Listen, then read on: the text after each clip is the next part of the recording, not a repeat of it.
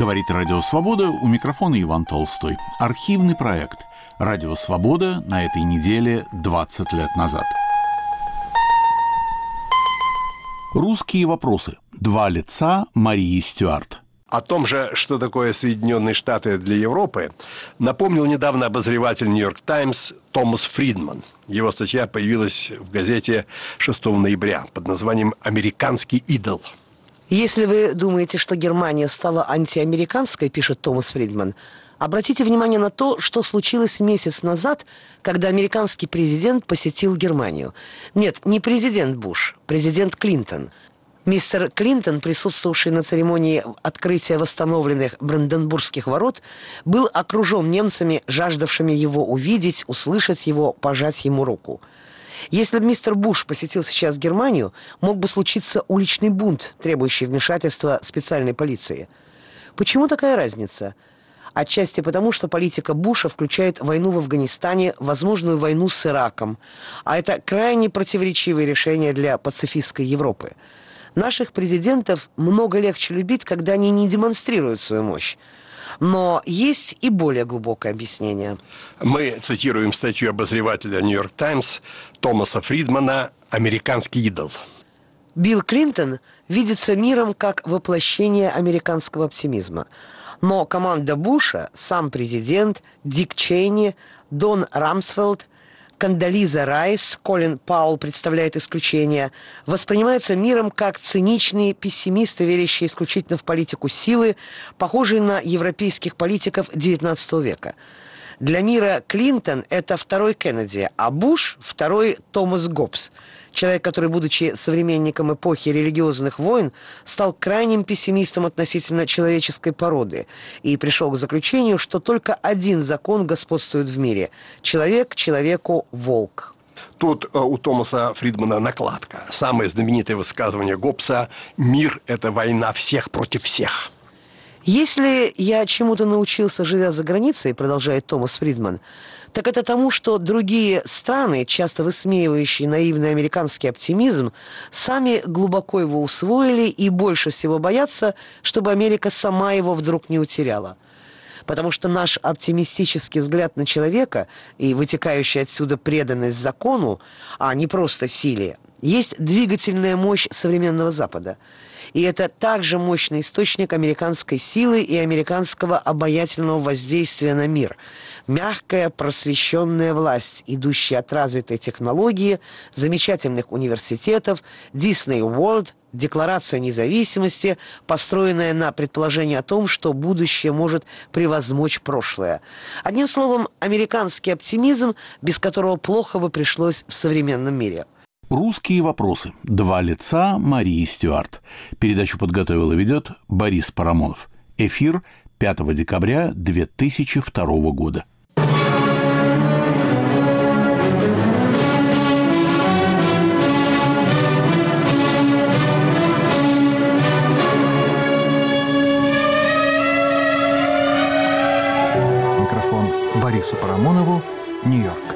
Сегодня речь зайдет о красивых женщинах, поэтому начнем с поэзии. Искусство – ноша на плечах, за то, как мы, поэты, ценим жизнь в мимолетных мелочах. Как сладостно предаться лени, почувствовать, как в жилах кровь переливается певуча, бросающая в жар любовь поймать за тучку летучей и грезить, будто жизнь сама встает во всем шампанском блеске, в мурлыкающем нежно треске мигающего синема а через год в чужой стране усталость, город неизвестный, толпа и вновь на полотне черты француженки прелестной. Стихи, как уже, очевидно, догадались, Блока. Но черты француженки прелестной – это уже как бы и мое достояние. Не все прелестные француженки достались Блоку. Кинематограф или синема после блока самую эту силу и набрал. И мы кое-что посмотрели, причем в местах как бы и не самых злачных, в Советском Союзе. Нет, жизнь нас все-таки не совсем обошла. И почитывали, и посматривали кое-что. Имели представление о мировой культуре, о ее прогрессивных на социалистическую перспективу развернутых тенденциях. А оказавшись на Западе, увидели, что такие тенденции тут главные и есть. Ну, не показали нам, скажем, гибель богов в Висконте, так и небольшая потеря. Штурмовики Рема переоделись в женское исподнее, а эсэсовцы их за это расстреляли. Потом еще был Достоевский. Любимый актер мастера, красивенький немчик, растлил девочку по-ставрогински, а потом и собственную мамашу изнасиловал. Это все изображало моральный и социальный крах крупного капитала. Работа от той же команды «Семейный портрет в интерьере», виденная в России, была хоть скучновата, но и богу лучше. Сюрпризы и ностальгии появляются там, где их ждешь меньше всего. Приезжаю я к сыну на День Благодарения, он говорит, давай посмотрим фильм, что мы в совке видели. Я DVD купил. И вот уж радость-то была. Фильм оказался великолепный, с Бельмондо, шедший в Советском Союзе году в 74-м. Это тогда уже пошли пародии на Бонда, не только английский с Коберном, что-то из серии Royal Hotel, но вот и французская. Та же техника пародийного комикса, но вместо завлекательных мировых отелей Париж во всей красе. Впрочем, была Мексика и брюнетки, танцующие какую-то мамбу. Ну и главное, главное, заставившее сладострастно застонать. В этом простеньком пародийном боевичке оказалась играющей совсем молоденькая и тем более очаровательная Жаклин Бесет. А я-то и не знал ее в Савдепе, не обратил на нее внимания. Жаклин Бесет я нежно полюбил здесь. В этих моих чувствах присутствовал даже элемент национальной гордости. У нее был нашумевший роман с одним советским беглецом, солистом большого балета Александром Годуновым. Отношения разворачивались очень серьезно, и не ее вина, что ничего из этого не получилось. Русский, как всегда, подкачал. Мало того, что карьеру сорвал, вполне успешно пошедшую, причем даже не только в балете, но и в кино, уже удачно сыграл в нескольких заметных фильмах. Годунову и не надо было ничего доказывать в своих сценических явлениях. Ему достаточно было просто быть. Внешность у него была суперэффектная. Он был похож на скандинавского викинга в мощном, брутальном его варианте. А вот Олег Видов, например, являл мягкий вариант того же викинга. Уж даже Бродский, человек всячески сдержанный и суховатый, не смог удержаться от соответствующих восклицаний. Я помню в книге его разговоров с Соломоном Волковым одну фразу, дающую полное, исчерпывающее описание звезды. «Когда такой человек входит в комнату, вы больше ни на кого не смотрите», — сказал Бродский. Так мало того, что обе карьеры загубил и красавицу потерял, так и умер постыдно. Все от той же водки. Еще стыднее искать от пива. Совсем уж неподобно. Я помню их двойной портрет э, Годунова и Жаклин Бесет, фотографию, сделанную великим фотохудожником Хельмутом Ньюманом. Это были ноги, ноги и еще раз ноги. Фотография ног знаменитого артиста балета и красивой женщины. Этот портрет – одно из сильнейших эстетических впечатлений моей жизни. Пора сказать что-то о Жаклин Бесет. А сказать, в общем-то, многое не придется. Она вполне известная актриса, и ее, в общем, знают, но она не то, что называется звезда. И именно потому не звезда, что она очень изысканная женщина, благородная, действительно похожая на леди, а не на проститутку из солдатского борделя, как какая-нибудь Дженнифер Лопец. Сейчас я процитирую из любимого моего романа «Айрис Мердок» «Под сетью» первое и, бьюсь об заклад, лучшее ее сочинение. Звезда – своеобразное явление. Это совсем не то же самое, что хорошая киноактриса. Дело тут даже не в обаянии и не в красоте. Чтобы стать звездой, требуется некое чисто внешнее свойство, именуемое «экля». Экля у Сэдди был, так, по крайней мере, утверждала публика. Я же предпочитаю слово «блеск». Вы, вероятно, уже поняли, что я не поклонник Сэдди – Сэдися лосница и сверкает. Она моложе Анны, черты лица у нее такие же, только мельче и расположены теснее, как будто голову ей хотели сжать в кулачок, да так и не довели дело до конца. Голос ее в разговоре немного напоминает голос Анны, только вместо хрипотцы в нем слышен металл. Не хриплый шелест каштановой шелухи, а ржавое железо. Кое-кто и в этом находит очарование. Петь она не умеет. Моя Жаклин Бесет не Сэнди, а, сами понимаете, Анна. Как уже ясно было из фильма «Великолепный», она француженка. Но не совсем француженка, полушотландка. Тоже ведь сочетание какое-то очень уж обаятельное. Мария Стюарт, да и только. Внешность у нее дамы 30-х годов. И вот в таких фильмах она лучше всего и глядит. Кажется, она играла в «Убийстве в Восточном экспрессе». Там ей самое место. Но фильм был многонаселенный, выделиться в нем не удалось. Где ее нужно видеть, это в фильме «Под вулканом» с Альбертом Фини. Герой фильма – спивающийся английский консул в мексиканском городишке. Жена приезжает его спасать, когда уже и сам брак давно рушился. Она необыкновенно хороша в этих довоенных элегантных одеяниях. Такая уж сухая, стильная англичанка. Хотя, как мы помним, и не совсем англичанка. Эта женщина похожа на леди, а не на так называемых бимба, сисястых дур Голливуда, из которых лучше была, конечно же, Мерлин Монро. Фильм «Под вулканом» кончается трагически. Вообще, что может быть трагичнее гибнущей красоты? Жаклин Бессет не то что погибла в Голливуде, но и большой карьеры не сделала. Она слишком хороша для демократической эры. Но скажите, может ли пойти ее фильм «Класс» в которой была дана ей роль соблазнительницы однокашника своего сына. Слов нет, такие случаи бывают. Но актриса на это действие должна быть грубоватее. Вот как Энн Банкрофт в «Выпускнике». Мисс Банкрофт – итальянка, жгущая брюнетка, женщина-ламп, одним словом. А Жаклин Бессет слишком классная для этого класса. Слишком класси, как тут говорят. Жаклин Бессет не может быть звездой в современной киноиндустрии, потому что она леди, элегантная женщина, отмеченная подлинным благородством, тем, которое не сразу бросается в глаза. Причем такие женщины входят в силу, когда они приближаются к среднему возрасту. Вот почему я не запомнил ее молодую в великолепном. Есть соразмерная ей француженка Стефани Арзан в лучшей роли в фильме Бюнюэля «Скромное обаяние буржуазии».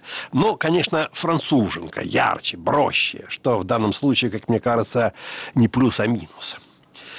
Есть еще один запомнившийся мне фильм с Жаклин Бесет. Сцены классовой борьбы на Беверли-Хиллз. Но это просто фильм забавный, а ей это делать там как раз нечего.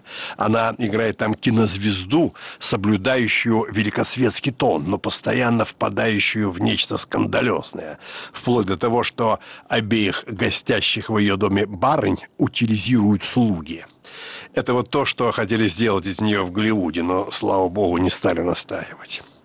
Потом я много раз видел Жаклен Бессет во французских фильмах. Один из них был «Не дурен» — «Церемонии» Клода Шаброля. Там ее, буржуазку, убивали две хамки — Натали Байе и Изабель Юпер. Актриса, кстати, много знаменитее моей любимой Жаклин Бесет. Фильм был навеян, конечно, историей сестер Папан. Там дочка Жаклин Бесет, узнав, что прислуга неграмотная, захотела ее научить читать. А хамка сказала, если ты скажешь, что я неграмотная, я скажу, что ты забеременела. В результате убили мою Жаклин с мужем и с дочкой, либеральными и просвещенными буржуа. Вот почему не задалась по-настоящему карьера Жаклин Бессет. Слишком уж она тонная. Да еще вдобавок по-французски говорит. Хотя говорить сейчас, как известно, нужно по-английски.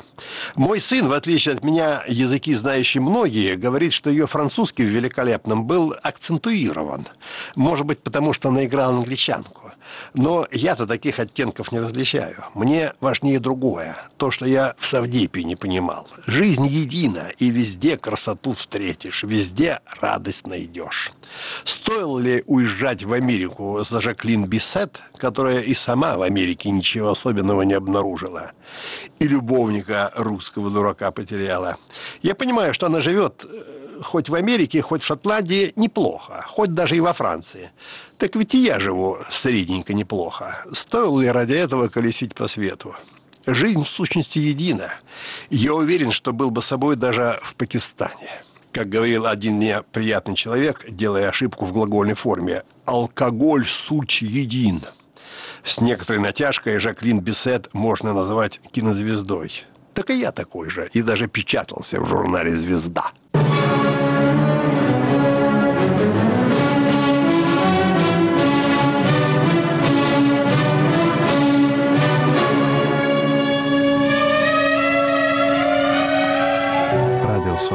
Поверх барьеров. Русские вопросы. Два лица Марии Стюарт. Борис Парамонов продолжает. Недавняя дипломатическая неурядица несколько омрачила американо-германские отношения. Вторично выигравший немецкие выборы канцлер Шелдер, собственно, и победную стратегию выстроил на антиамериканской позиции. Заявил, что Германия ни под каким видом не примет участие во Второй Иракской войне. Это заявление и принесло ему победу. Ответная реакция мирового политического сообщества была самой различной, но в Соединенных Штатах особого восторга жизнерадостный немецкий канцлер не вызвал.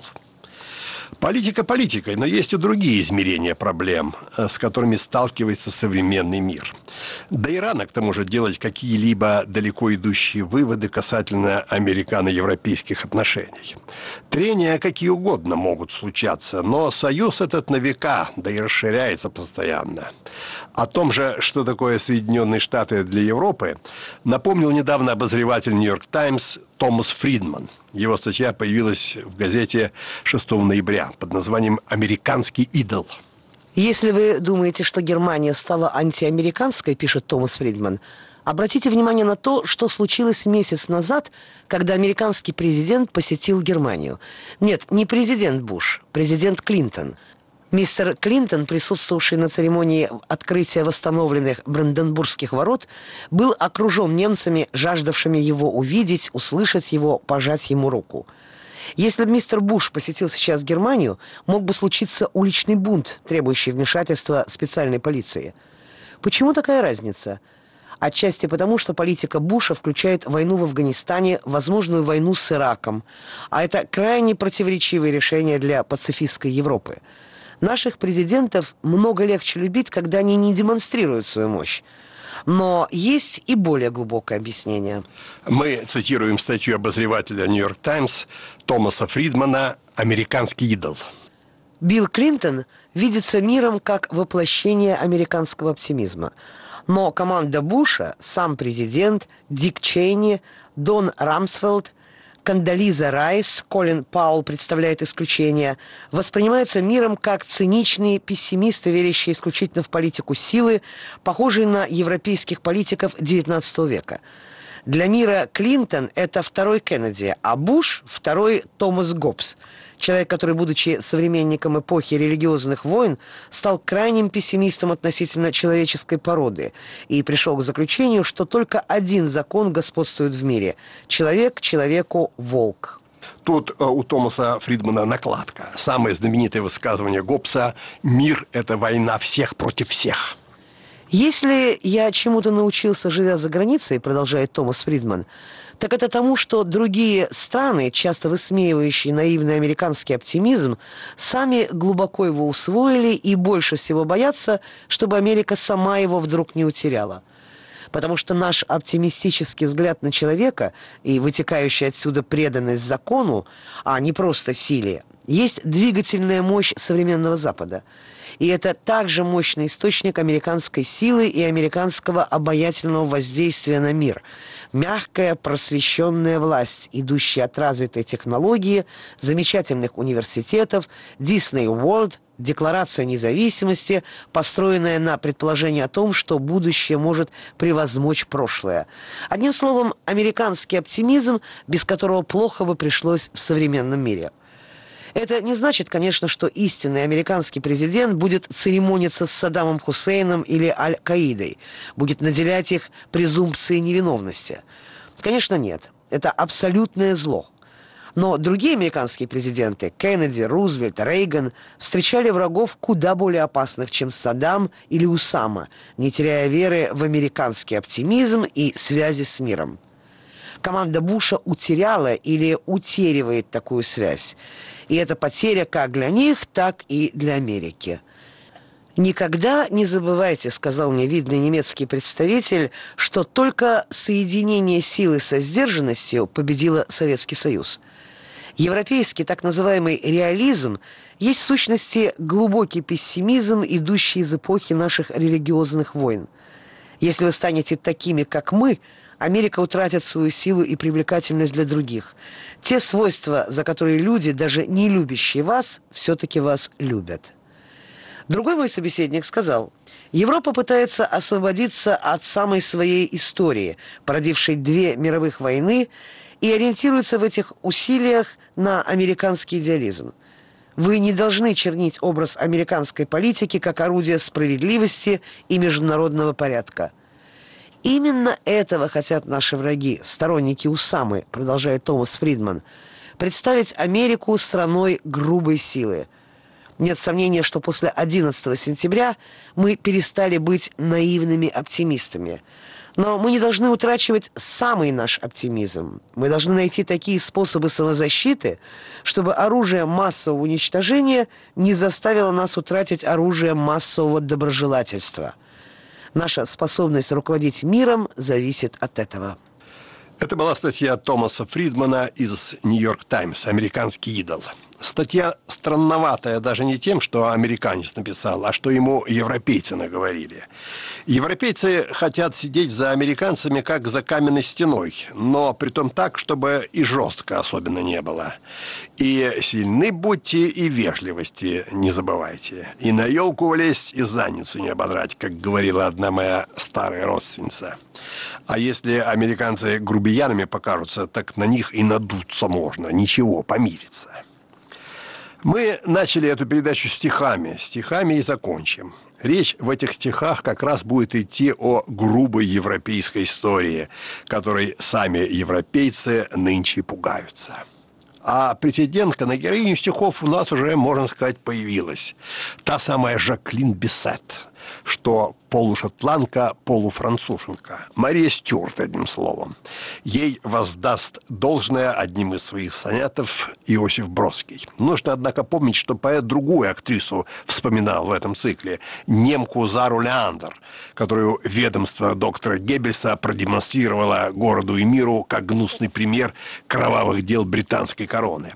Фильм назывался, помнится, «Дорога на эшафот». И я его смотрел в том же ленинградском кинозале «Спартак», так, куда и поэт нас поведет.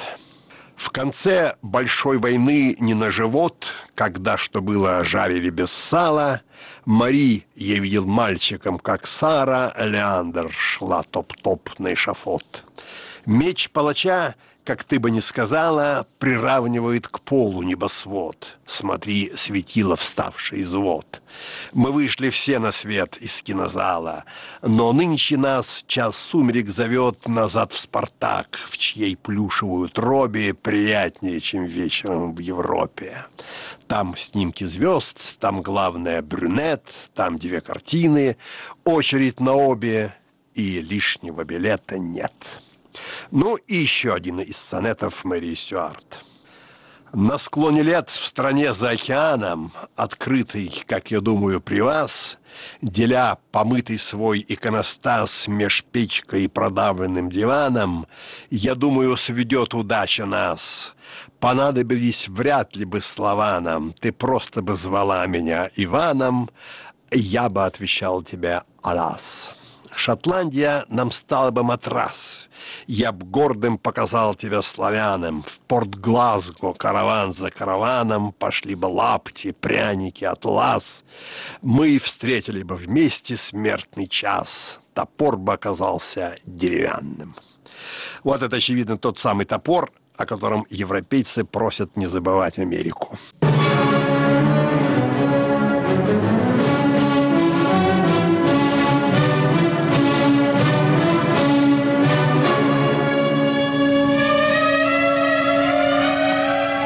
Два лица Марии Стюарт. Борис Парамонов при участии Раисы Вай.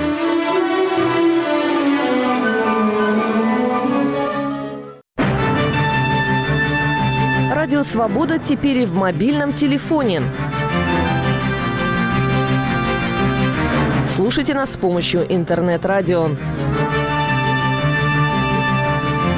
Подробности на нашем сайте www.svoboda.org в разделе «Как слушать».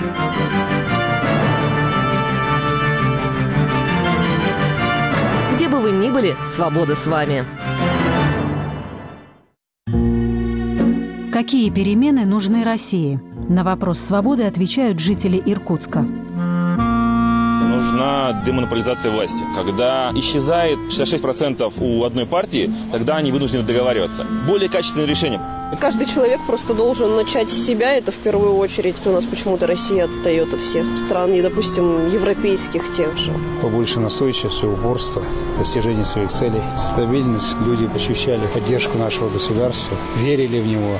Нам нужно, чтобы наша Конституция соблюдалась, и не было вот этих всяких законов варварских, которые угнетают жизнь народа. Повышение пенсионного возраста и все включающее в это. России нужно вернуть выборы. А не когда уже все знают, кто победит, и смысла даже голосовать нет. Нужно принимать опыт зарубежных партнеров наших. То есть просто учиться, развиваться, жить дальше. Радио «Свобода». Оставайтесь свободными. В рамках архивного проекта вы слушаете передачу «Радио Свобода» на этой неделе 20 лет назад. «Поверх барьеров. Джеймс Бонд в 21 веке». Фильме «Умри, но не сегодня» у Бонда появился автомобиль, который трудно рекламировать просто потому, что он невидим. Должен признаться, что эта машина мне понравилась больше других, глаза не мозоли. Любовь к быстрой езде не мешает, хотя и должна бы другому увлечению Бонда – выпивке. В 19 фильмах Бонд пил 93 раза. Чаще всего шампанское – 57 раз. Шотландский виски – 40 раз. Джин – 21 раз. Чистую водку он пил 8 раз. А японское саке – только однажды. Как знают бармены всего земного шара, любимый коктейль Бонда – мартини. В фильме «Умри, но не сегодня» Бонд почему-то изменил мартини, перейдя на любимый коктейль Хемингуэя «Мохито» с ромом, сахаром и мятой. Помимо роскошных машин, вкусной выпивки и, конечно, женщин, разговор о которых впереди, Бонд любит зарабатывать, хоть не для себя, деньги. Причем так, как ни один герой в истории мирового кинематографа. Фильмы Бондианы уже принесли 3 миллиарда 300 миллионов долларов. Прекрасно встреченная в американском прокате новая картина обещает существенно увеличить этот рекорд.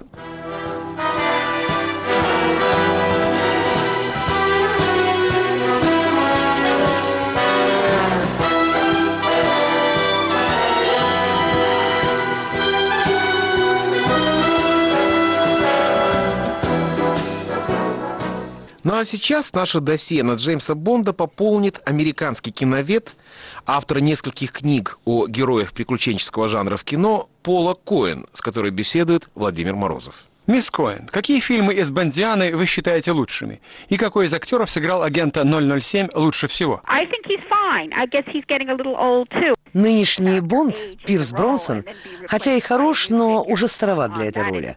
Лучше всего Джеймса Бонда сыграл Шон Коннери. Однако больше всего мне нравятся ранние фильмы. «Доктор Ноу», «Голдфингер». Впрочем, я не такая уж большая поклонница Джеймса Бонда. Вот мой муж и сын с нетерпением ждали нового фильма. В конце концов, это лента для мальчиков, а не для девочек. Хотя в молодости я была влюблена в Джеймса Бонда и по несколько раз ходила на все фильмы о нем. В чем секрет обаяния Джеймса Бонда? Для борьбы с простым противником был нужен столь же простой герой, активный, решительный, ни в чем не сомневающийся. Хотя Бонд – британский разведчик, но вся концепция героя-индивидуалиста чисто американская. Джеймс Бонд – фигура, олицетворяющая Запад. Это не серьезный фанатичный герой XIX века. Нет, у него легкий характер, он относится к жизни как к игре. С другой стороны, этот симпатичный Дон Жуан в любую минуту готов к борьбе. Он побеждает врагов за счет своего умственного и физического превосходства.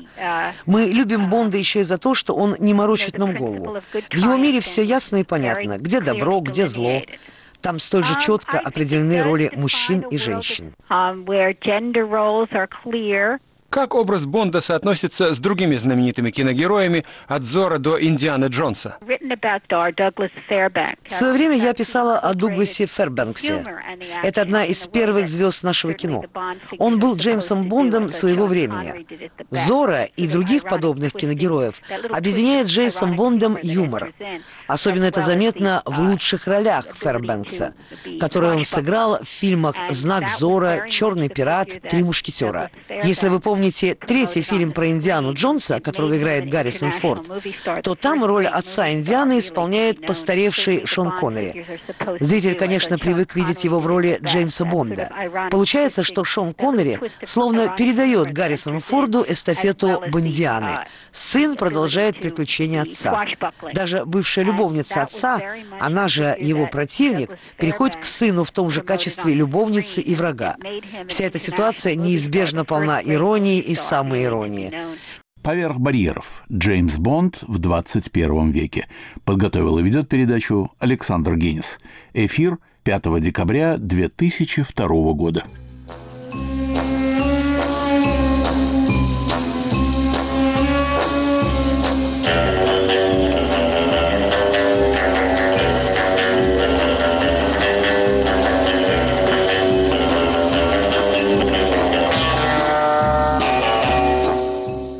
В эфире радиопередача Александра Генниса «Джеймс Бонд в 21 веке».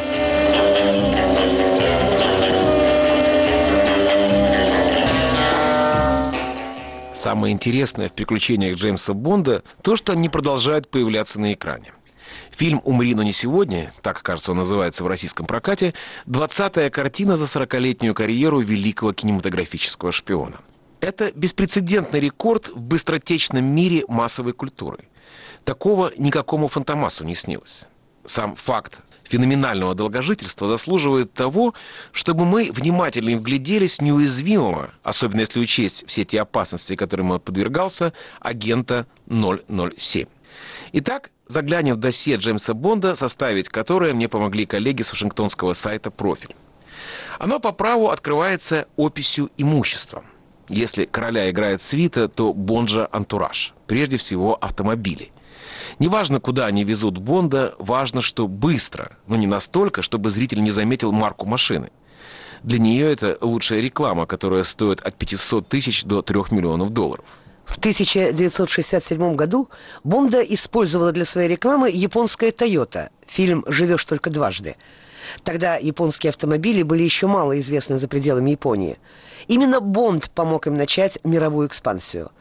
А всего, как подсчитали знатоки, за 40 лет в кино Джеймс Бонд использовал примерно 150 марок автомобилей. В числе транспортных средств был и танк Т-80, на котором агент 007 разъезжал по Санкт-Петербургу в фильме «Золотой глаз», о котором мы еще вспомним. Стоимость машин Бонда в розничной продаже, как правило, превышает 150-200 тысяч.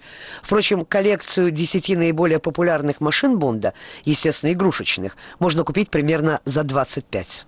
В фильме «Умри, но не сегодня» у Бонда появился автомобиль, который трудно рекламировать просто потому, что он невидим. Должен признаться, что эта машина мне понравилась больше других, глаза не мозоли. Любовь к быстрой езде не мешает, хотя и должна бы другому увлечению Бонда – выпивке. В 19 фильмах Бонд пил 93 раза. Чаще всего шампанское – 57 раз. Шотландский виски – 40 раз. Джин – 21 раз. Чистую водку он пил 8 раз. А японское саке – только однажды. Как знают бармены всего земного шара, любимый коктейль Бонда – мартини. В фильме «Умри, но не сегодня» Бонд почему-то изменил мартини, перейдя на любимый коктейль Хемингуэя «Мохито» с ромом, сахаром и мятой. Помимо роскошных машин, вкусной выпивки и, конечно, женщин, разговор о которых впереди, Бонд любит зарабатывать, хоть не для себя, деньги. Причем так, как ни один герой в истории мирового кинематографа. Фильмы Бондианы уже принесли 3 миллиарда 300 миллионов долларов. Прекрасно встреченная в американском прокате новая картина обещает существенно увеличить этот рекорд.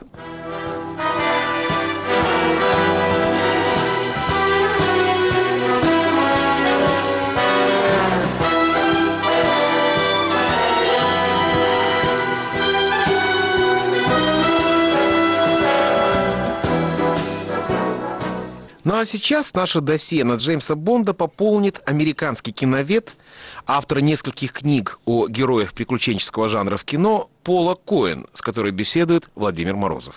Мисс Коэн, какие фильмы из Бондианы вы считаете лучшими? И какой из актеров сыграл агента 007 лучше всего? Нынешний Бонд, Пирс Бронсон, хотя и хорош, но уже староват для этой роли. Лучше всего Джеймса Бонда сыграл Шон Коннери. Однако больше всего мне нравятся ранние фильмы. «Доктор Ноу», «Голдфингер».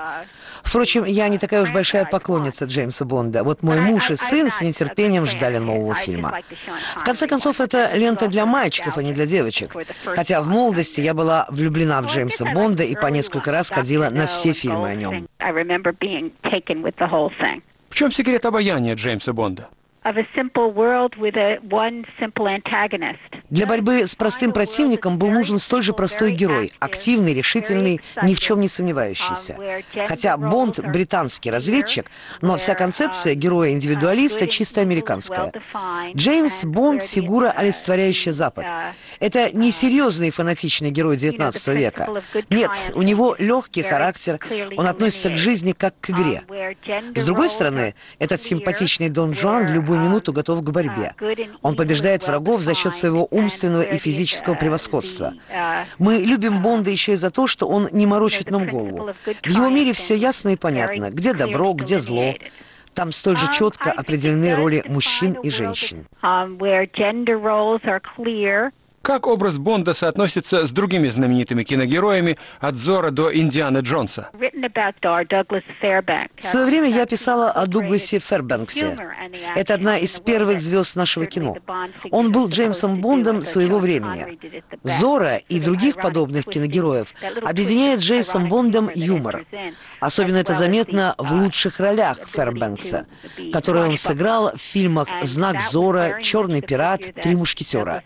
Если вы помните, помните третий фильм про Индиану Джонса, которого играет Гаррисон Форд, то там роль отца Индианы исполняет постаревший Шон Коннери. Зритель, конечно, привык видеть его в роли Джеймса Бонда. Получается, что Шон Коннери словно передает Гаррисону Форду эстафету Бондианы. Сын продолжает приключения отца. Даже бывшая любовница отца, она же его противник, переходит к сыну в том же качестве любовницы и врага. Вся эта ситуация неизбежно полна иронии, иронии и самоиронии. Это закон жанра. Даже в более простых фильмах с Джеки Чаном тот же прием – самоирония. Профессор Коэн, принято считать, что Джеймс Бонд – дитя холодной войны. Согласны ли вы с этим определением? И если да, то как ему удалось пережить холодную войну? Ну, я думаю, что это остатки холодной войны, нынешний, переживший ее Бонд. Нас, людей старшего поколения, многое связывает с тем периодом, который породил Джеймса Бонда. В нашей любви к агенту 007 есть порядочная доля ностальгии. Ностальгия по более простой модели мира, в котором нашим врагом был Советский Союз. Хотя и мощный, но, в общем-то, сравнительно предсказуемый противник. КГБ никогда бы не додумался направить отправить пассажирские самолеты на американские объекты. А если бы и додумался, то будущие пилоты-смертники приземлились бы на ближайшем аэродроме и попросили политического убежища. Запад привык к модели мира с одним противником. Во всяком случае, из сегодняшнего дня мир периода Холодной войны кажется более простым и понятным. Есть ли будущее у Джеймса Бонда? Мне кажется, что авторы будут продолжать эту эпопею, приспосабливая фильмы к реалиям современной жизни, подыскивая для главной роли новых молодых актеров. Им поможет неувядающая популярность образа Джеймса Бонда. Он пришелся очень ко двору в период постмодернизма, когда фильмы и книги заполнили цитаты, самоцитаты, ирония и самоирония. Помните, что сначала Бонд боролся с врагами всерьез, потом расслабился, стал делать это полушутя. Я думаю, это одна из причин столь долгой жизни киногероя Джеймса Бонда.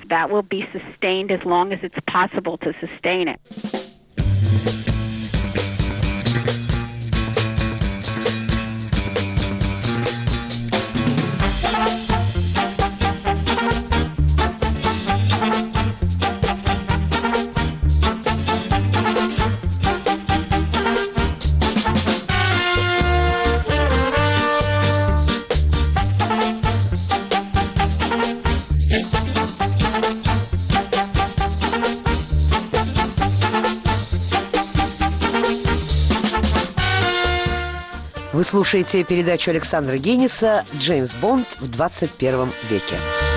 Джеймс Бонд – наследник западного рыцарского жанра. Он похож на всех своих предков – Ланселота, Дон Кихота, Д'Артаньяна. В его облике проглядывают фамильные черты. обостренная независимость, безудержность эгоцентризма и обаяние безответственности. Легкомысленный авантюрист, Бонд спасает человечество исключительно из страсти к приключениям. Стоит перевернуть доску, и он окажется злодеем, не потеряв ни одного из своих достоинств. В этом нет ничего странного. Миф выше или ниже этики. Нам совершенно безразлично, сражаются мушкетеры за короля или кардинала. Им, впрочем, тоже. Как тигр, луна или Пугачев, Бонд вне морали. Он не отличает греха от добродетели, ибо ему чуждо все человеческое. Семья, жену убили через час после свадьбы, дом, он всегда живет в отелях, деньги, на это есть казино. Презрение к быту возвышает Бонда над толпой. Последний штучный экземпляр, он антитеза всему заурядному, банальному, массовому. Чтобы лучше понять Бонда, его следует сравнить с другим секретным агентом – Штирлицем. Первый – аристократ, всегда готовый к авантюре. Второй – интеллигент, всегда склонный к рефлексии. Один не знает сомнений, решителен в своих поступках, не любит скрываться под маской. Он всегда открыто представляется врагам. Бонд, Джеймс Бонд. Да и вообще, хорош секретный агент, рецепт любимого коктейля, которого знают бармены пяти континентов. Зато Штирлиц Исаев списан с двойника Достоевского. Он подвергает искушению свою правду, проверяя ее экстремальной этикой.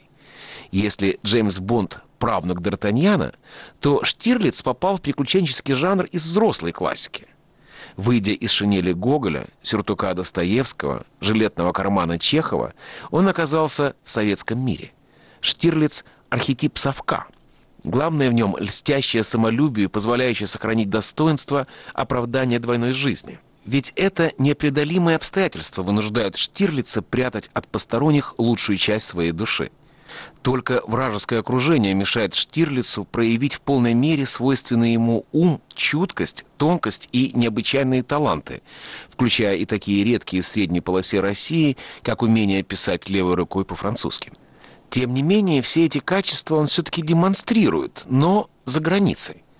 Отсюда, видимо, следует, что если бы не нужда скрывать свою подлинную сущность, то дома Штирлиц еще не так развернулся бы. Поскольку герою этого не позволили, в благодарной памяти миллионов Штирлиц так и остался простым офицером СС.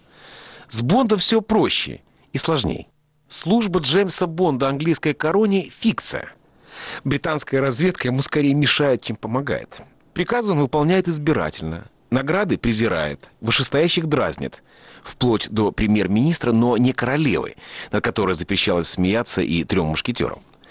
Бонд никак не вписывается в казенную роль агента. Одинокий хищник с лицензией на убийство, он просто рыщет по миру в поисках развлечений. Главное из них – женщины.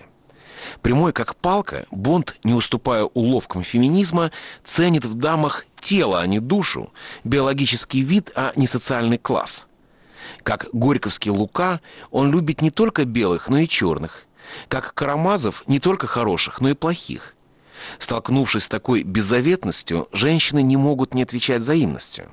Поэтому лучший из Бондов, Шон Коннери, служит неувядающим символ сексуальной притягательности до сих пор.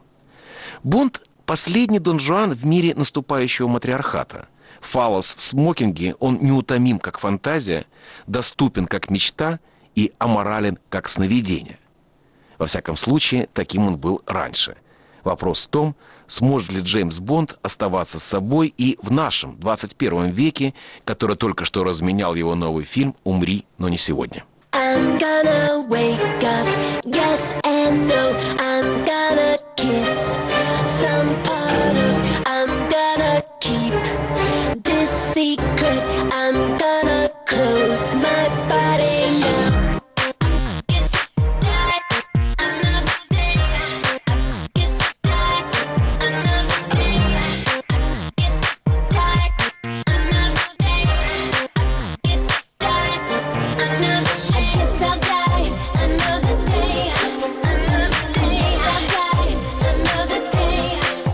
слушаете передачу Александра Генниса «Джеймс Бонд в 21 веке».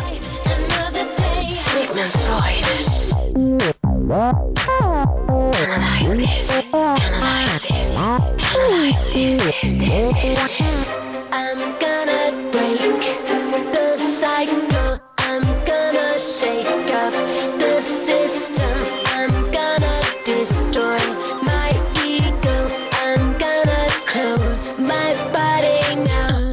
Ну а теперь нам, увы, пора поговорить о юбилейной 20-й серии Джеймса Бонда, фильме «Умри, но не сегодня», который обрадовал одних поклонников, разочаровал других и огорчил меня.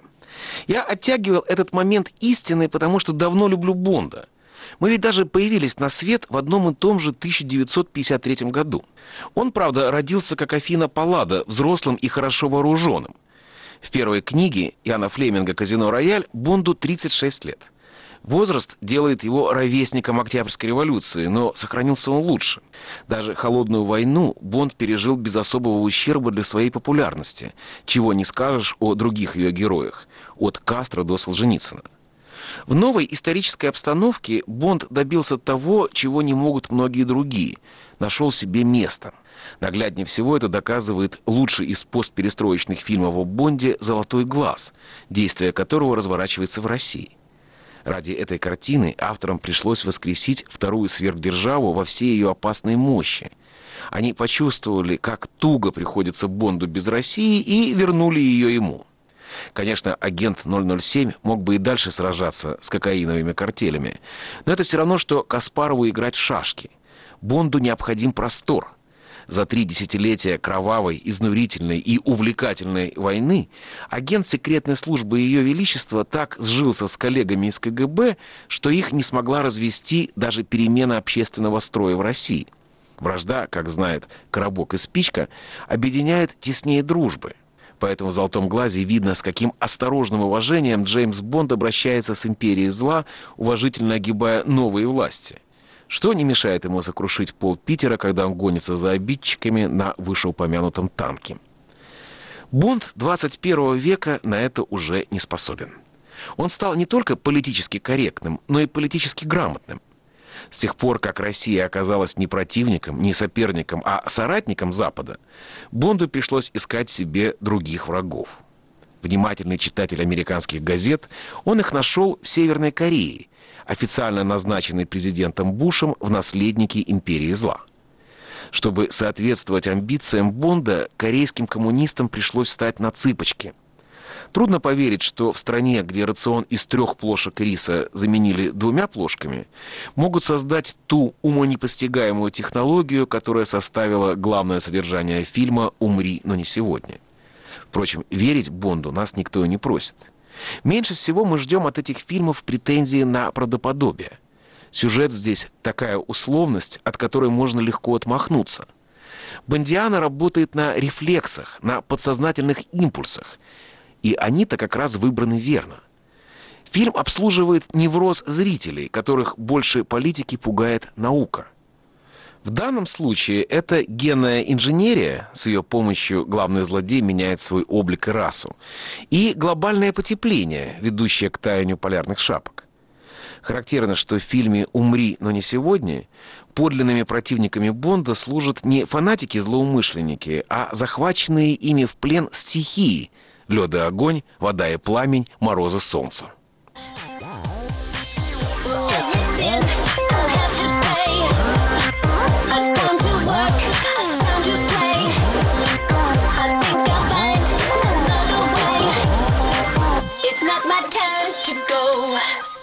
Создав тщательно сверенную с газетными заголовками концептуальную раму, Ли Тамахари, режиссер фильма «Умри, но не сегодня», не справился со всем остальным. Его Бонд растерял все те преимущества, которые делали агента 007 неотразимым в моих глазах. Соблазн Бондианы – центральный образ и окружающий его пейзаж. Беды новой картины начинаются со второго и кончаются первым. Фильмы о Бонде всегда были бедекером для завистников – Обладая прекрасным вкусом, он находил себе дело в самых живописных уголках планеты. Следуя за ним, мы наслаждались той же панорамой, что открывается богатым и знаменитым, когда у них есть время оглядеться. Бонд, привыкший убивать врагов там, где его более миролюбивые зрители мечтали бы провести отпуск, в новом фильме оказался в глупом положении – Вокруг него эстетический вакуум. Ни роскошных курортов, ни старинных городов, ни пышных храмов, ни романтических руин, ни ветхих замков, ни редких музеев. Тут нет даже казино. За вычетом довольно-таки обшарпанной Кубы, все приключения в фильме разворачиваются на фоне унылых корейских перелесков и исландских ледников, подозрительно смахивающих на застывшую мыльную пену. Клаустрофобический пейзаж напоминает виртуальное пространство компьютерной игры – оно услужливо разворачивается навстречу очередной погоне, но, будучи предельно функциональным, не позволяет включить в себя те очаровательные окрестности, которые прежний Бонд щедро втягивал в свои бесшабашные приключения. Раньше нам хотелось быть там, где он. Теперь мы следим за ним скорее с жалостью, чем с завистью. Попав в новое для себя окружение, Бонд стушевался, сошел на нет. Ему негде себя показать, да и не на ком. Сорокалетний запас обаяния пропадает в туне. В фильме «Умри, но не сегодня» Бонд не похож на себя, а значит, похож на других, и это большая ошибка. Укорененный в давнюю авантюрную традицию, Бонд свысока смотрел на неофитов, выделяясь статью достоинством знающего себе цену аристократа. Прирожденное высокомерие и сословная ирония не позволяли ему смешиваться с толпой героев из более простодушных боевиков. Однако в 21 веке эти правила перестали действовать.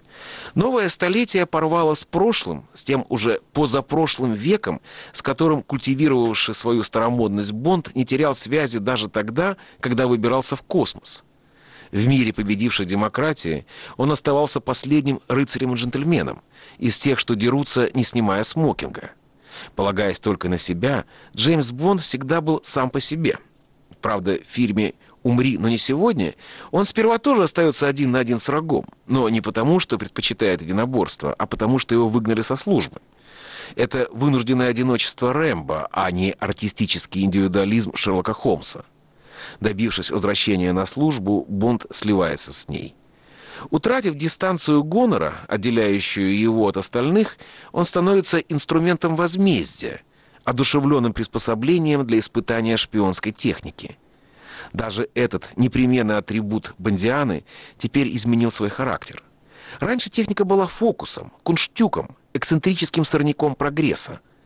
Арсенал Бонда, которым его снабжал ворчливый Кью, маскировал свою зловещую функцию невинным обликом, вроде смертоубийственного зонтика. Теперь все всерьез. Умное оружие нашей продвинутой эпохи упраздняет героя, вытесняя его на задворки и сюжета, и мироздания. Как и предсказывал Бердяев, человек становится рабом машины. Совершая свои механические подвиги, Джеймс Бонд 21 века не слишком отличается от нее.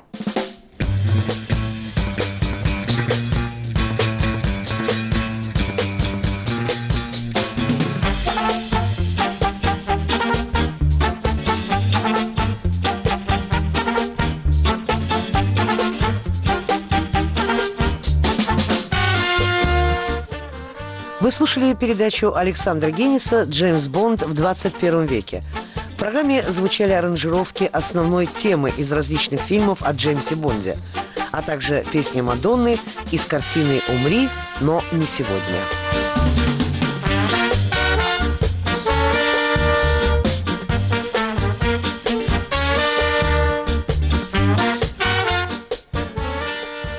Радио «Свобода» на этой неделе 20 лет назад. Над архивным проектом работает редактор Иван Толстой.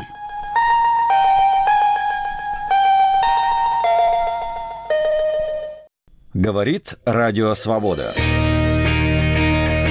Круглосуточный прямой радиоэфир и аудиотека лучших программ и подкастов «Свободы» на YouTube-канале «Радио Свобода Лайв».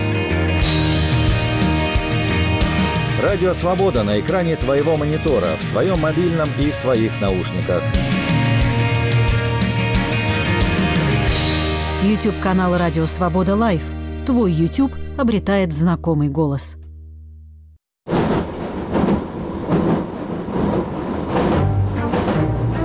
Каким вам представляется будущее России?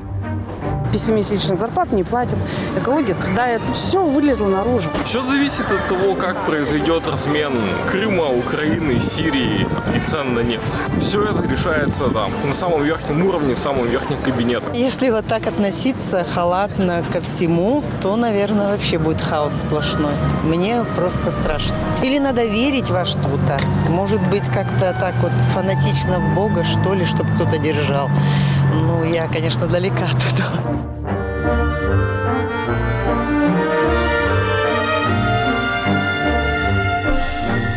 Радио «Свобода». Глушить уже поздно.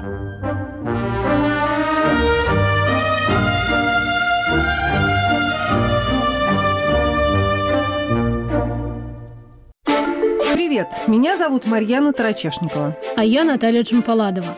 И мы делаем подкаст «Человек имеет право», где рассказываем, как идеи мыслителей и политиков прошлых лет влияют на сегодняшнюю жизнь. Как демократии превращаются в диктатуры, как диктаторы готовят почву для репрессий и как судят военных преступников. Слушайте новые эпизоды по вторникам в привычном агрегаторе подкастов.